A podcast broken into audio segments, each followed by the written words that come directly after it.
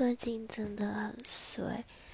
我前几天跑到台北龙山寺拜拜，结果，嗯，我要抽签，然后那个观音一直一直，因为他他的规则是说，你抽到这个签之后，你要把不会三次，然后三次都是圣杯，才会确定这是签。